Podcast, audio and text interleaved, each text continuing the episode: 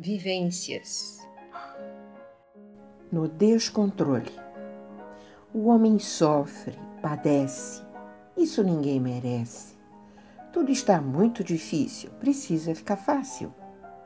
Mudança de atitude para que tudo mude. Sem o domínio da mente, deixando a pessoa doente.